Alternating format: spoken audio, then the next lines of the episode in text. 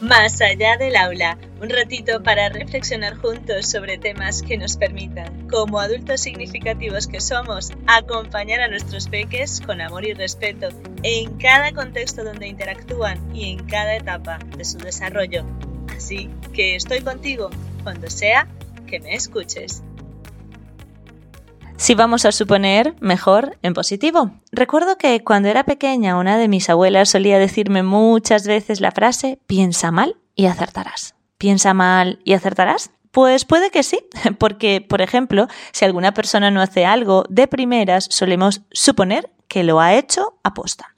ya que la suposición es la perspectiva o la idea que tenemos en nuestra cabeza sobre algo y es lo más fácil de hacer, pero tenemos que ser conscientes de que esa idea es solo nuestra, por lo que en vez de crearnos la bola en nuestra cabeza de cosas negativas, es casi mejor hacerlo de cosas positivas e incluso resultaría más útil preguntar y así dejar de suponer. Además, tal y como os he dicho en otras ocasiones, la maldad no existe. Lo que existe es un dolor malsanado que genera resentimientos, frustraciones y rabias que, como no sabemos la forma de sobrellevarlas, empezamos a interactuar con las otras personas desde esos sentimientos intentando que se sientan tal y como nos sentimos, agrediendo en diferentes medidas y formas a cada persona con la que interactuamos. Es por esta razón que creo que es un buen momento para transformar esta premisa y empezar a suponer en positivo. Y esto aplica para todas las cosas que afrontamos, ya que si a fin de cuentas lo que nos estamos imaginando solo está en nuestra cabeza, pues hagámoslo con un escenario agradable y positivo. Y ciertamente ese suponer en positivo nos puede ayudar mucho en la interacción con peques, para que cuando nos vengan a contar alguna situación que les ha ocurrido, procuremos, en la medida de lo posible, escucharles antes de emitir cualquier juicio. Además, si vemos que las situaciones desagradables que nos comentan los peques suelen ser similares, deberíamos empezar a indagar qué es lo que está ocurriendo para que ese peque repita consecutivamente la misma acción, evitando quedarnos en la superficie de la situación que sería, por ejemplo, suponer que se ha metido en líos otra vez, porque es como es. Justo ahora me viene una anécdota que suele contarnos la bonita de María Soto, mi mentora en disciplina positiva, que habla del campo nevado. Ella explica que cuando interactuamos con los peques y por supuesto con otras personas, debemos hacerlo desde la visión de un campo nevado. Es decir, si habéis estado en un campo nevado, bueno, o en unas dunas con calorcito, cada cual que se imagine el escenario que mejor le plazca, estas huellas de haber caminado por ese campo nevado desaparecen cuando hay una ventisca. Entonces, al volver a ese campo es como si fuese un campo nuevo, porque pareciera que nadie ha estado allí. Por tanto, el símil del campo nevado es que cuando volvamos a interactuar con los peques, aunque la situación parezca similar, tenemos que ir más al fondo, porque quizás las causas que motivaron esa situación no siempre son las mismas. Es decir, como en el ejemplo que os ponía de que siempre se meten líos, no necesariamente las causas por las que acaba metido en líos son siempre las mismas. O puede que sí, pero es allí donde está nuestra labor como acompañantes, que es investigar a través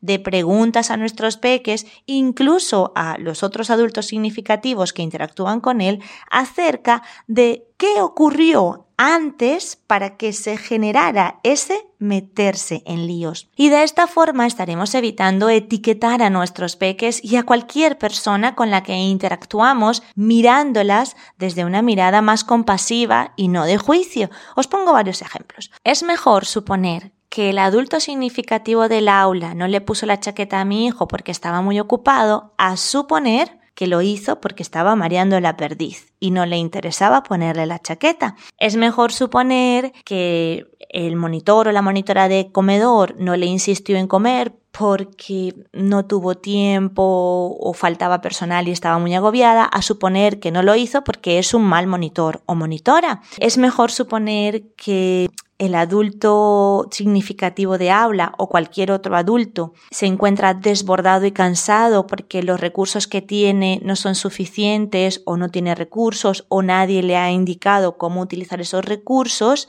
y por eso se encuentra así agotado y desbordado a pensar que es un mal adulto significativo porque grita y castiga constantemente. Y aquí os voy a poner otro ejemplo eh, de una suposición que a mí me ha resultado bastante, me ha generado bastante ruido, como digo yo, y es que mm, una monitora de actividades extraescolares me comentó que el profesorado y los padres de un niño de tres años, como desde que empezó el curso, está gritando, pegando, empujando, eh, bueno, que funciona como de manera muy disruptiva habitualmente, pues que estos adultos significativos ya habían asumido que lo que les esperaba con este niño. En este último ejemplo podéis ver claramente a lo que se refiere la anécdota del campo nevado e incluso lo que dice una de mis amigas, Chantal, con relación a, a ir un día a la vez. Es decir, darle a cada situación su importancia porque si lo hacemos, en el caso del ejemplo del niño que os acabo de decir,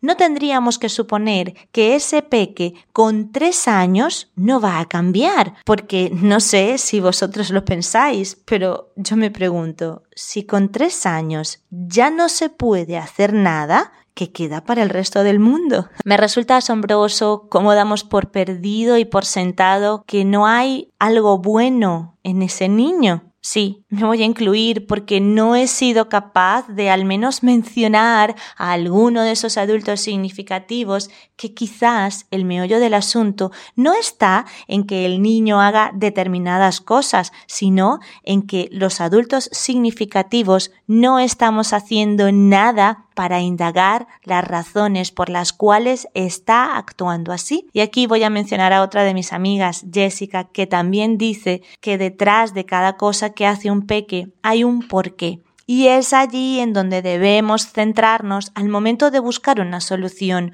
cosa que en el caso del peque que os cuento no se está haciendo. No veo que nadie investigue si se le están faltando recursos a ese peque para expresar cómo se siente o más bien es que tiene un exceso de recursos que tampoco sabe cómo utilizar porque, vuelvo a recordar, solo tiene tres años. Entonces, en resumidas y sin extenderme mucho porque ya os he hablado muchísimas veces acerca del poder de las palabras, de lo importante de interaccionar con nosotros mismos y con otras personas mm, utilizando otra forma de expresarnos otras palabras más amables y respetuosas, lo que quiero que reflexionemos hoy y que nos hagamos conscientes es que los supuestos nunca son buenos, pero si nos vamos a poner a suponer, vamos a hacerlo en positivo. Espero que haya quedado un poco reflejado lo que os quería decir con la frase si vamos a suponer, hagámoslo en positivo, porque tenemos que dejar de decirnos y contarnos historias en negativo. Vamos a visualizarnos en positivo, tal y como escuchaba el otro día a Isabel Allende en una entrevista que os compartí en Stories el 8 de marzo. Os voy a dejar igualmente el link de esa entrevista en la descripción del episodio, cuando decía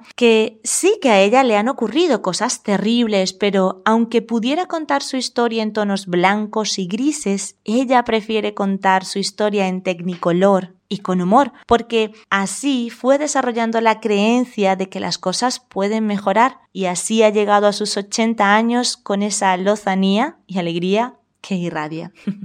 Madre mía, en el episodio de hoy he mencionado a un montón de gente importante y bonita, así que me voy a despedir recordándonos que tenemos un gran poder en nuestras manos y es el de las palabras. Vamos a hablarnos bonito y vamos a suponer en bonito, vamos a visualizar a nuestros hijos como dice María Soto, viniendo a casa ya adultos y con ganas de darnos un abrazo porque han sido y siguen siendo felices al sentirse acompañados en todo su camino con respeto y amor. Nos escuchamos en el próximo episodio que se titula Contextualizar una norma. Si te gustó este episodio y crees que puede aportar a otros, compártelo. Nos escuchamos cada miércoles y viernes para reflexionar juntos aquí, más allá del aula. Recuerda que puedes contactar conmigo a través de Instagram entre saberes y sabores o en la web entre saberes y sabores.com.